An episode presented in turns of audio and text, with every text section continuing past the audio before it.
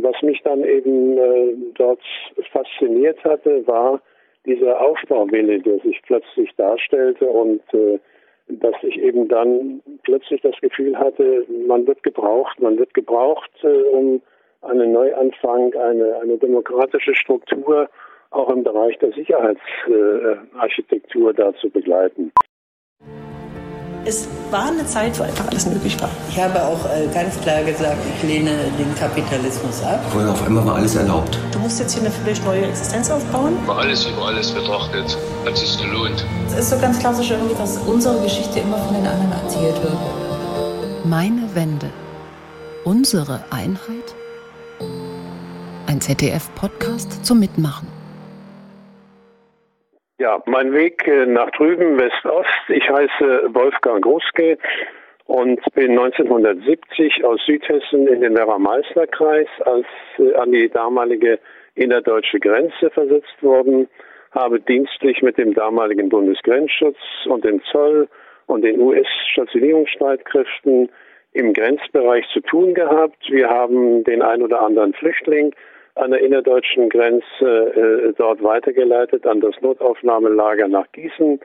Und äh, es kamen dann Besuchergruppen an die Grenze, die damals vom Gesamtdeutschen Institut des Innerdeutschen Ministeriums als Informationsreise an die Grenze gebracht wurden. Die durfte ich damals als Polizeibeamter auch begleiten, zusammen mit anderen Mitarbeitern der landwirtlichen Verwaltung. Und so richteten wir auch im Haus des Gastes in Bad Soden-Allendorf einen Informationsraum ein, wo wir die Besucher, aber auch die vielen Kurgäste in Bad Soden-Allendorf über die Situation an der innerdeutschen Grenze informierten und am nächsten Tag mit einer Informationsfahrt verschiedene Punkte an der Grenze abgefahren sind. Ja, und dafür, für diese ehrenamtliche Tätigkeit, gab es jährlich einmal Informationsfahrten in die damalige DDR. Und so besuchten wir eben verschiedene Städte, Leipzig und Dresden und Mühlhausen, Heiligenstadt, also alles interessante Punkte, die wir sonst nie erreichen konnten. Ähm, dort gab es natürlich dann auch äh, Gesprächsebenen zu ausgesuchten Persönlichkeiten dort, die eigentlich auch immer von der Staatssicherheit begleitet wurden. Und äh, so gab es erste Eindrücke, die wir dann bei unseren Gesprächen in, in Bad Soden-Allendorf an unsere Besucher wieder übermitteln konnten. 1989 dann die Demonstrationen in Mitteldeutschland und äh, dann das äh, Auftreten von Sicherheitskräften in Leipzig, in Ostberlin, in Plauen äh, führte nun auch dazu, dass eben mit dieser entscheidenden Pressekonferenz von Schapowski die Grenzöffnung sich plötzlich auftat. Und hier war ich dann auch wieder als verantwortlicher Polizeibeamter im Werra-Meißner-Kreis äh, gefordert, diese Trabi-Kolonnen, die über Herleshausen in den Werra-Meißner-Kreis kamen, zu begleiten.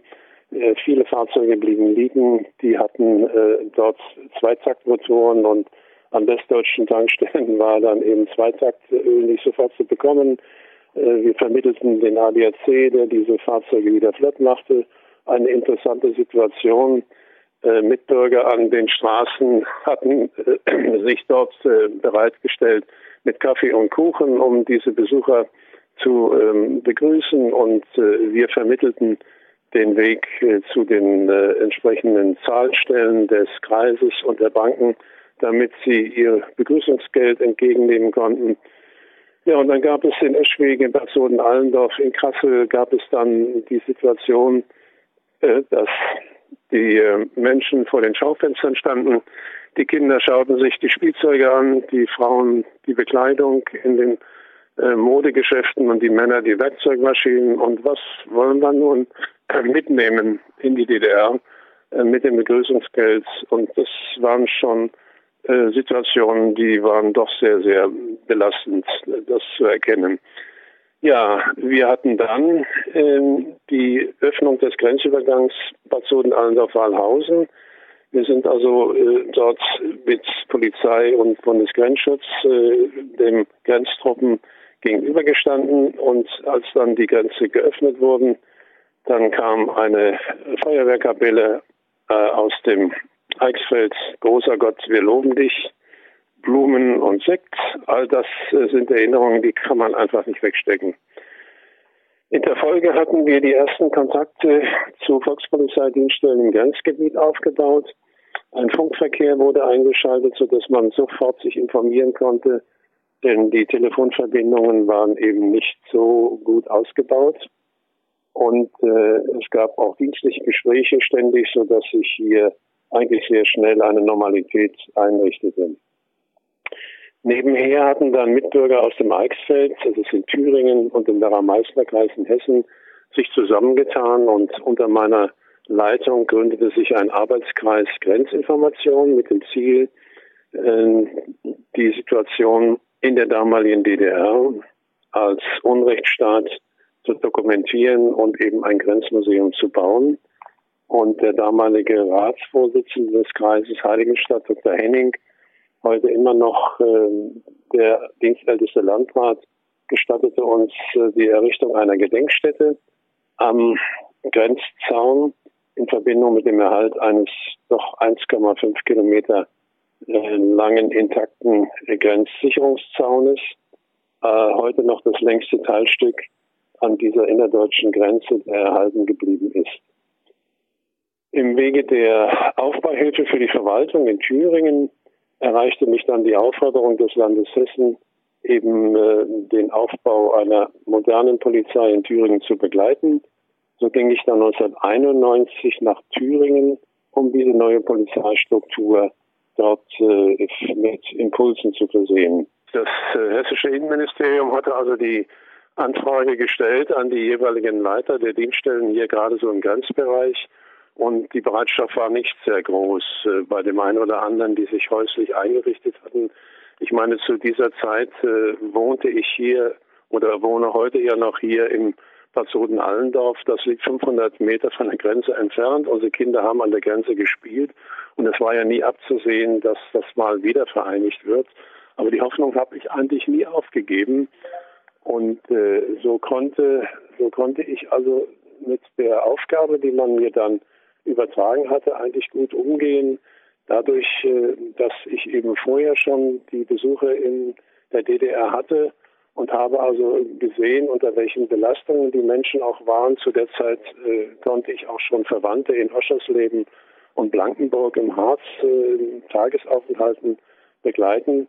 Und was mich dann eben dort fasziniert hatte, war dieser Aufbauwille, der sich plötzlich darstellte und äh, dass ich eben dann plötzlich das Gefühl hatte, man wird gebraucht, man wird gebraucht, äh, um einen Neuanfang, eine, eine demokratische Struktur auch im Bereich der Sicherheitsarchitektur äh, da zu begleiten. Und äh, so dass ich dann eben auch mit einigen Freunden, die auch aus äh, Hessen, aus Rheinland-Pfalz, aus Bayern in Führungsfunktionen in Thüringen gekommen sind, dass wir dann zu dieser Überlegung kamen, wir müssen eben äh, zum Beispiel durch die Einrichtung von Vereinen, das gab es ja nicht, es gab keinen Gesangverein der Polizei, es gab kein Kuratorium Aktion für Behinderte. Und das waren alles äh, westliche ähm, Einrichtungen, die wir dort etablieren konnten. Und so konnten wir eigentlich die Stellung der Polizei äh, verfestigen. Und bei Veranstaltungen zum Tag der offenen Tür gab es ja nicht. Die Volkspolizeidienststellen waren ja alle mit Stacheldraht verriegelt und äh, so konnte man dem Bürger eben eine äh, weltoffene neue Polizei eben darstellen. Das war so der Antrieb, dass ich mir gesagt habe, das kannst du irgendwie an kleiner Stelle mit begleiten. Und äh, ich denke, das wurde auch honoriert. Ich übernahm im April 1992 die Leitung der Polizeisektion Nordhausen, damals mit über 900 Mitarbeitern alle Volkspolizeiangehörigen unterschrieben uns damals einen sogenannten Anstellungsvertrag mit der Feststellung, weder offiziell noch inoffiziell Mitarbeiter der Staatssicherheit gewesen zu sein. Das führte dann dazu, dass man nachweisen konnte, dass eben doch diese Persönlichkeiten die Ver Verquickungen hatten, sodass dann doch äh, mit einem Anstellungsbetrug äh, dieser Personenkreis aus der Thüringer Polizei herausgenommen wurde denn sie hatten ja nun nicht die Wahrheit gesagt. Man hatte natürlich das Gefühl, dadurch, dass äh, eben die äh, Leiterstellungen alle weggebrochen waren. Also die, das waren ja alles militärische Dienstgrade, auch bei der Volkspolizei. Also der Leiter eines Volkspolizeikreisamtes. Ich übernahm dann eben äh, etwa sieben Volkspolizeikreisämter zusammengeführt zu einer Direktion. Das waren Oberstleutnante und der Vertreter war Major. Und diese Funktionen wurden gleich am Anfang äh, bei der Neustrukturierung alle weggenommen weil eben die Belastung äh, dieser Führungsoffiziere mit dem SED-Staat doch so hoch war. Meine ersten Kontakte hatte ich dann, ähm, indem ich äh, den gehobenen Dienst, also die Offiziere, dann mal zusammengeführt hatte und äh, stellte mich eben vor in meiner Funktion und äh, was ich für polizeiliche Tätigkeiten in Westdeutschland eben auch hatte. Ich war auch äh, verantwortlich ähm, für Einsätze an der Frankfurter Stadtbahn mit Hundertschaften der Bereitschaftspolizei und erklärte ihnen das auch alles und äh, fragte eigentlich dann auch, ähm, ja, so nebenbei, äh, welche, wer ist denn Angehöriger einer christlichen Konfession? Und dazu tat sich also nichts, bis auf in den hinteren Reihen sich einige meldeten, die waren aus dem Eichsfeld. Das ist das katholische Eichsfeld was uns hier vor der Tür steht. Und die haben sich eigentlich ihren Glauben erhalten und haben sich zur Wehr gesetzt, äh, wenn es darum ging, äh, ihnen Nachteile einzuräumen. Also es war vielschichtig. Die ein oder anderen duckten sich, aber auch viele kamen offen und wollten viel wissen über die Polizei im Westen und haben sich bei Veranstaltungen, Weiterbildungsveranstaltungen, die wir natürlich dann im Polizeirecht und äh, den ganzen Ausführungsbestimmungen vermittelten, doch sehr, sehr tapfer geschlagen und gingen dann auch an westdeutsche Polizeischulen nach Wiesbaden, an Akademien und äh, haben dann eben doch sehr schnell das Handwerk aus westlicher Sicht mitbegleitet. Aber es gab auch den einen oder anderen, die eben doch sehr abwartend und äh, ja nicht sofort kooperativ sich darstellten, hatten natürlich auch alle Bange, ob sie ihren Arbeitsplatz behalten. Aber es ging letztendlich der neuen Landesregierung in Thüringen und den anderen neuen Bundesländern auch darum, ähm, dass äh, wirklich nur diejenigen herausgefiltert werden, die eine enge Verflechtung mit der Staatssicherheit und mit als offizielle oder inoffizielle Mitarbeiter hatten.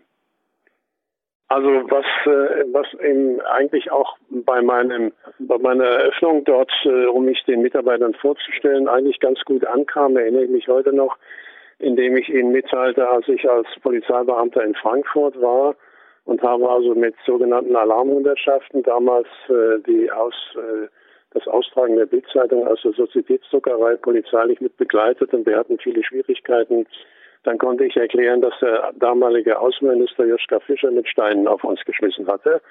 Und äh, das äh, führte eigentlich zu einer entsprechenden äh, ja, zu einer Situation, die eben doch sehr gut rüberkam.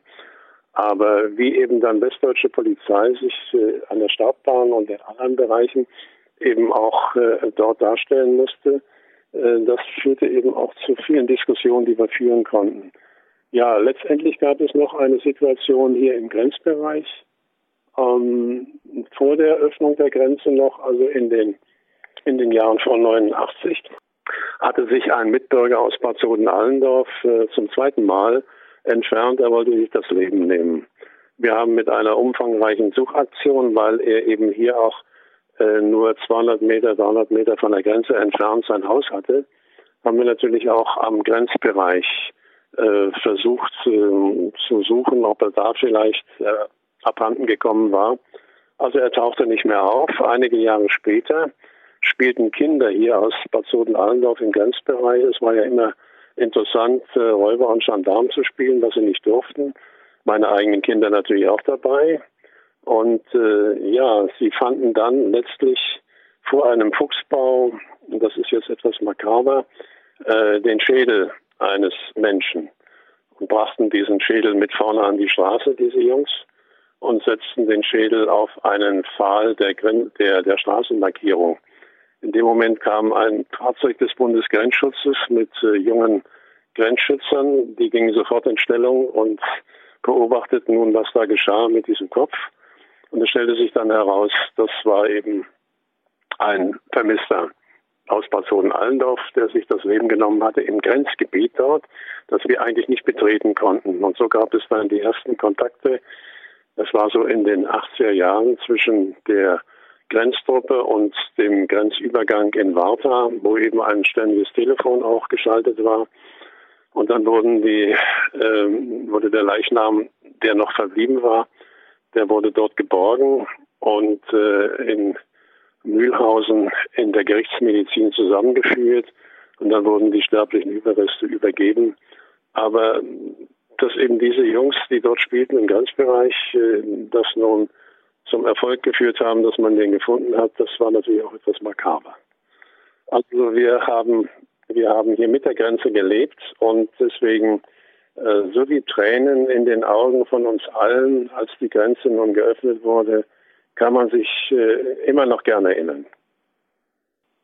Ja, um jetzt die äh, Situation der damaligen Volkspolizei und der neuen Polizei in Thüringen etwas in der Bevölkerung zu verfestigen, gründete ich einen Verein Bürger und Polizei mit der Aufgabe, nun stärker uns äh, um Belange des Bürgers zu kümmern. Wir hatten äh, gerade für den Schwerverkehr sogenannte Truckerfeste mit Johnny Hill und mit anderen äh, Country-Sängern und äh, dies war äh, Tom Astor, dies war so dann schon eine Besonderheit, dass wir so etwas darstellen konnten. Und äh, wichtig war für mich dann auch einen Polizeikorps zu gründen. Und so hatten wir dann in Nordhausen den ersten Thüringer Polizeikorps. Und äh, ja, wir hatten dann Auftritte in den Kirchen und in den Seniorheimen.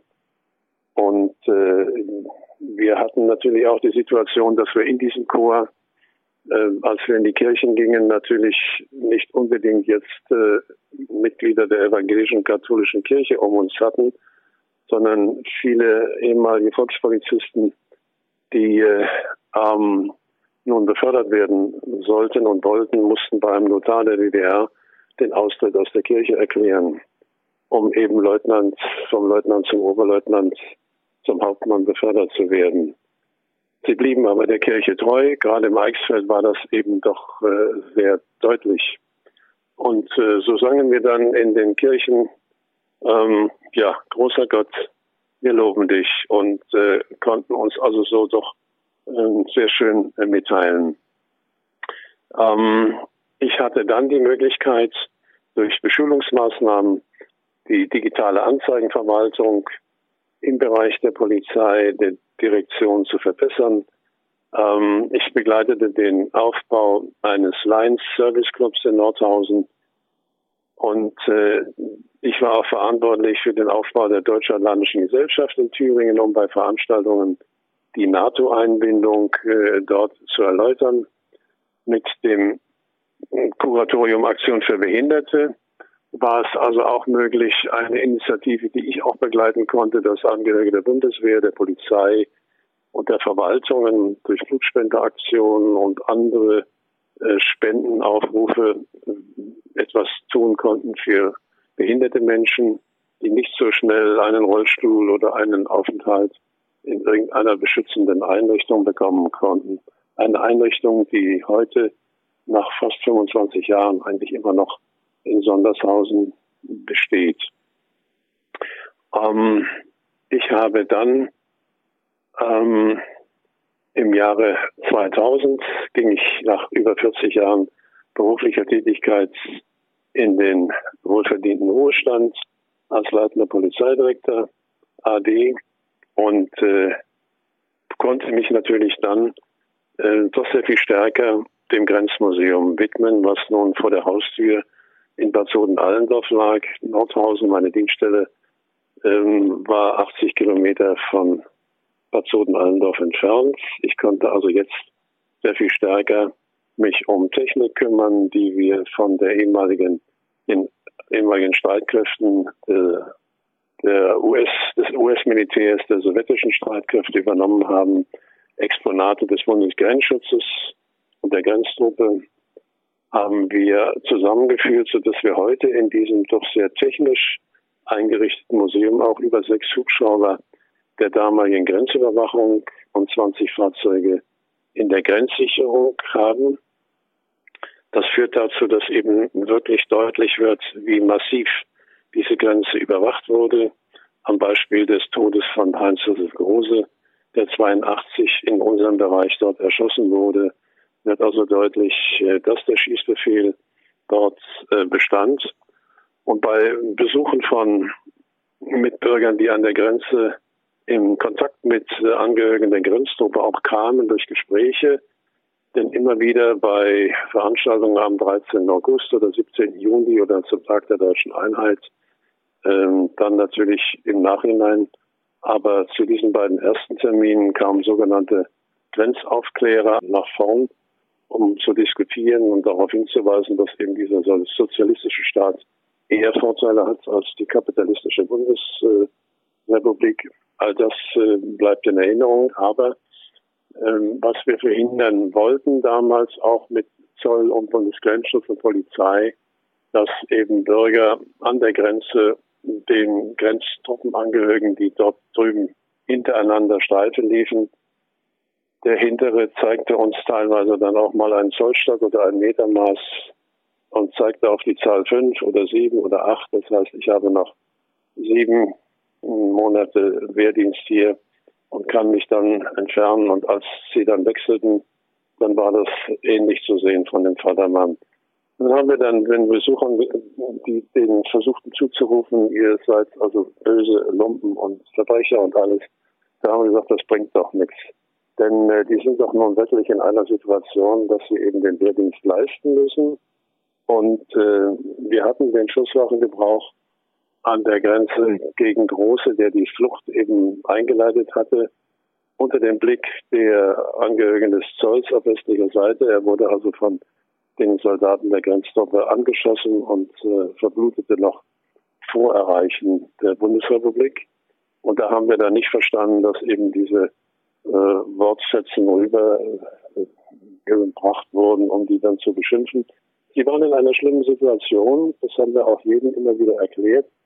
Entweder haben sie daneben geschossen, dann wurde mit der Schießklappe in der Grenztruppe der äh, entsprechende Schütze ähm, dort als Straftäter bezeichnet, wegen Beihilfe zur Republikflucht. Hat er den erschossen, wie hier im Fall Große, dann ermittelte auf westdeutscher Seite eben eine Behörde in Salzgitter ähm, gegen diese Schützen und äh, es gab dann eben im Fall Große eine, ein Gerichtsverfahren vor dem Landgericht in Mühlhausen nach der Grenzöffnung. Also interessante äh, Situationen, die wir dort begleiten konnten. Ähm, durch Neubaumaßnahmen, die ich auch mit begleiten konnte im Grenzmuseum, war es uns auch möglich, jetzt äh, die Containerlösung äh, langfristig zu beenden. Und äh, wir haben ähm, mit dem Aufbau des Museums eigentlich das Ziel erreicht, die Hände zwischen Ost und West uns zu reichen und äh, haben Schulklassen aus unseren Partnerstädten in Polen und Frankreich äh, und in den Niederlanden immer wieder im Museum, sodass wir also auch hier eine völkerverbindende Aufgabe wahrnehmen. Dies alles wird gestaltet von einem ehrenamtlichen Vorstand, den ich seit 30 Jahren immer noch leite. Und äh, ja, irgendwann muss der Staffelstab mal übergeben werden, denn äh, ich werde im nächsten Monat 80 Jahre alt und äh, da gibt es eben doch viele jüngere Angehörige in unseren Reihen, die das begleiten können. Der unmittelbare Bereich, der hier zwischen den Ortschaften zusammen ist, der ist dermaßen äh, zusammengeführt, sodass also aus den grenznahen Orten in Thüringen äh, die Schüler hier in Bad Soden-Allendorf zur Schule gehen und dass Menschen, die in Bad Soden-Allendorf hier in den Kliniken arbeiten, kommen aus grenznahen Ortschaften und äh, es gibt die Feiern, die stattfinden, ob das nun Äh, Kirmes oder irgendwelche Kirchweihfeste sind. Äh, das ist alles hier ziemlich äh, eng miteinander verwurzelt. Da gibt es nichts weiter. Ja, nur wenn dann eben das weiter nach hinten geht in, in die Bundesrepublik rein. Und ich merke das eigentlich dann auch, wenn wir nach Cottbus fahren. Unser Sohn arbeitet in Cottbus und wohnt dort auch. Da gibt es natürlich die ein oder anderen Sprachregelungen auch, äh, dass wir eben auf diese äh, Situation kommen, dass eben die Wessis äh, dort versucht haben, nun sehr viel Land zu gewinnen in, in, in den neuen Bundesländern. Da gibt es Diskussionen und da gibt es natürlich auch den Hinweis auf Parteilandschaften, die sehr stark sich rechts äh, prägen da drüben. Aber hier im eigentlichen Grenzbereich ist das alles äh, miteinander sehr stark verbunden. Es wird geheiratet, es wird äh, miteinander gefeiert und äh, die Freundschaften sind sehr stark. Und in diesem Arbeitskreis Grenzsituation, den ich dort aufgebaut habe, ist paritätisch äh, die Hälfte Thüringen, die Hälfte Hessen. Und äh, im Vorstand äh, ist das eine gemeinsame Sprachregelung. Und äh, wir versuchen auch jedem deutlich zu machen, wir sind jetzt ein geeintes Deutschland und mit einigen Schwierigkeiten, die dabei sind. Aber die jüngere Generation, der wird das übergeben. Ich denke mal, die können gut aufbauen. Und jetzt sind Sie dran, denn Meine Wende, unsere Einheit ist ein Podcast, der nur von Ihren Geschichten lebt. Unter meinewende.zdf.de können Sie anonym und unkompliziert Ihre eigenen Erfahrungen im geeinten Deutschland einsprechen und hochladen. Eine Auswahl davon erscheint hier in dieser Podcast-Serie.